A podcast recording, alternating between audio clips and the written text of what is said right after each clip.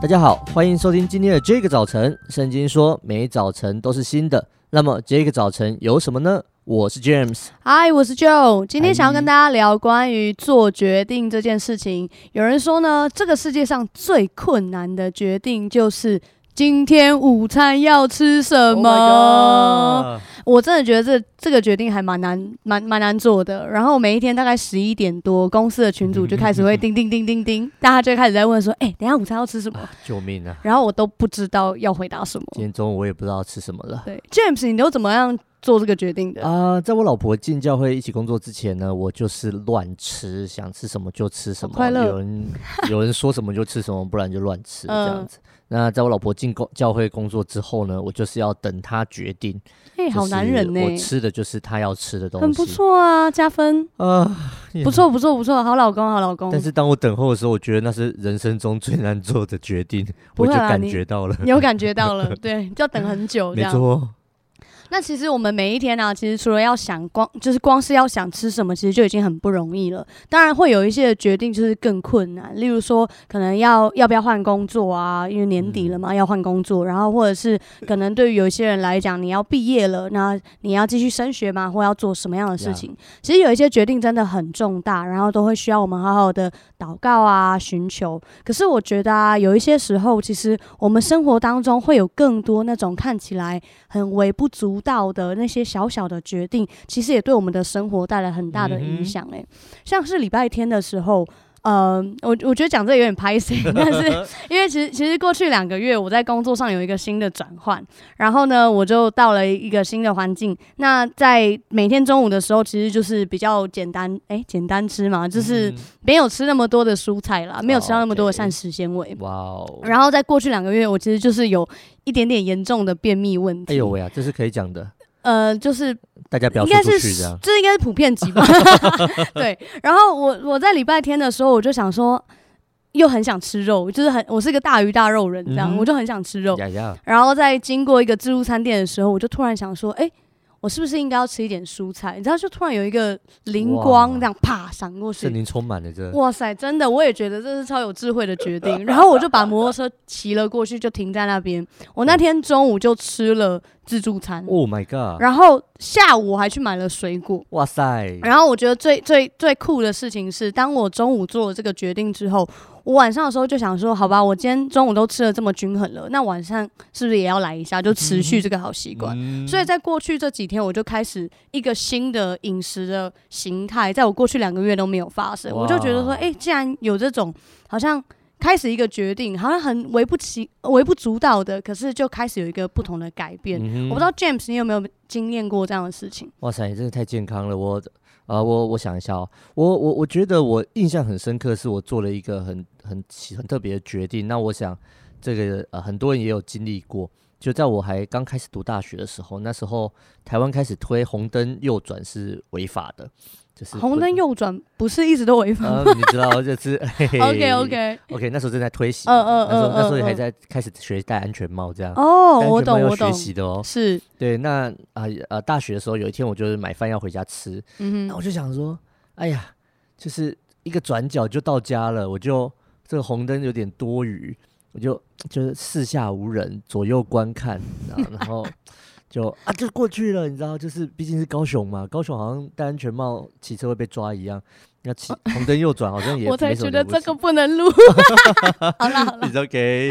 那那，所以我就转过去，就一转过去就有警察那边跟我招手。哇塞，那一天的午餐遇到爱，遇到爱哟，呃，那那一天很恐怖，就是我的午餐花了六十块，但是我那一天出门花了五百六十块，哦、对，因为我拜托他开我那个没戴安全帽就好。嗯嗯、呃，当然这不是一个蛮好的见证，呃、可是我在想，呃。呃呃，这这种每一天我们都会遇到那种挣扎、是煎熬。我想有骑车的人应该都有这种煎熬吧？是不是？是不是？请你跟我说你有没有这样煎熬，让我可以知道我不孤单。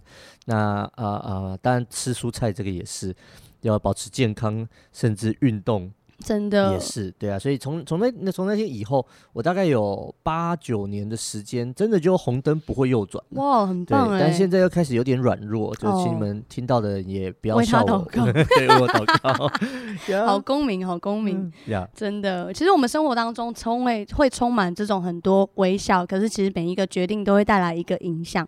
今天要跟大家分享的一段经文，在加拉太书的六章八节说。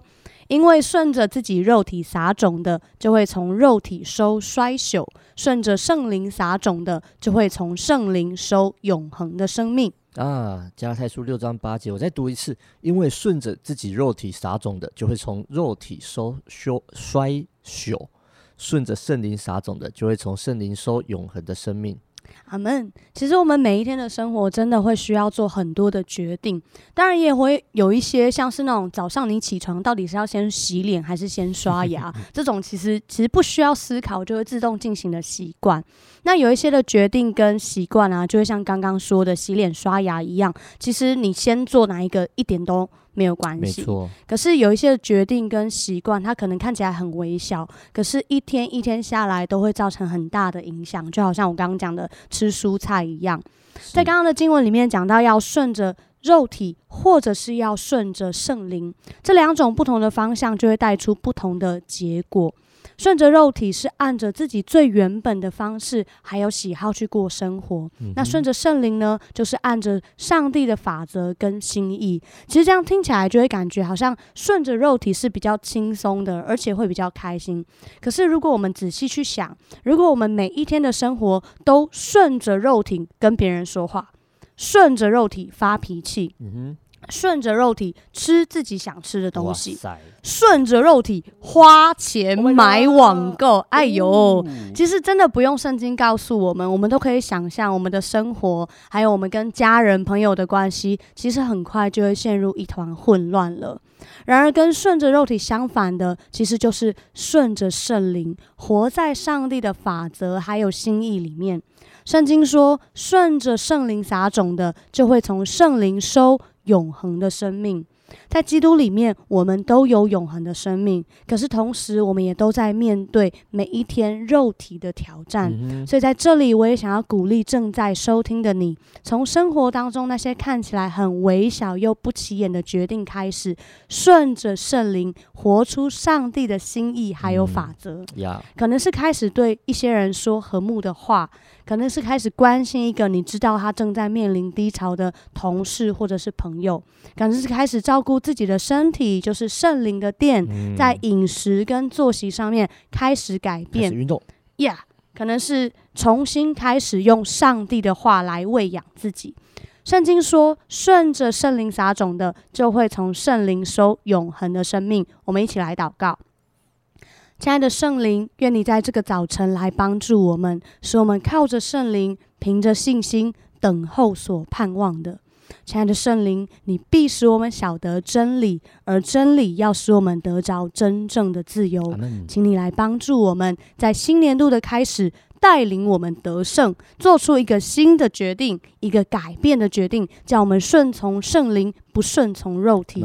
主啊，你知道我们会遇到的软弱。挣扎还有挑战是什么？可是你并不轻看，你也并不是不能体恤，因为你是道成肉身的神，你知道我们所经历的一切，嗯、而你的恩典完全够用，你的能力是在我们的软弱上显为完全。嗯、愿主圣灵来充满我们，浇灌我们，带领我们活出更新得胜的一天。感谢主，祷告是奉耶稣基督的名。